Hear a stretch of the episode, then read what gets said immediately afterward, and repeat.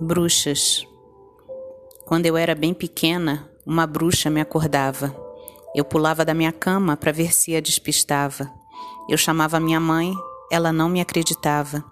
Me mandava vir para o meu quarto e virar para o outro lado que a bruxa ia embora. Mas a bruxa ali ficava.